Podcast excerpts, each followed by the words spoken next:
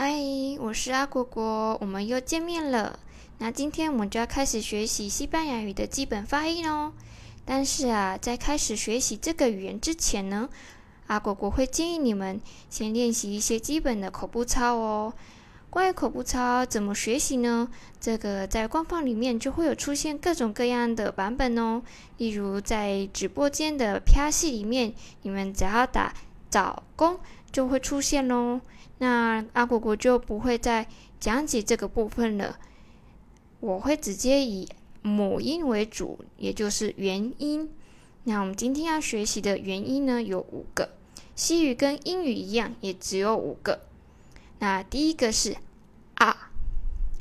啊，第二个是 a a，第三个是一。一。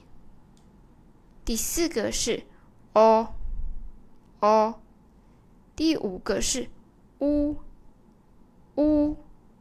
那西语呢？母音呢有分成两种，一种是强元音，第二种是弱元音。那这怎么分辨呢？很简单哦，它就是以你发音的时候嘴唇的打开方法打开的多或少。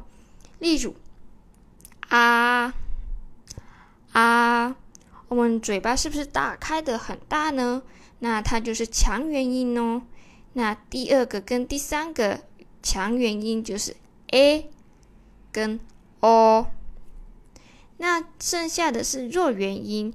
弱元音我们在发音的时候，其实基本上就看不到舌头了。那例如一、一，还有呜。呜，那为什么我要跟你们讲解弱元音跟强元音呢？原因是因为这会影响到后面的重音的发音位置。什么叫重音呢？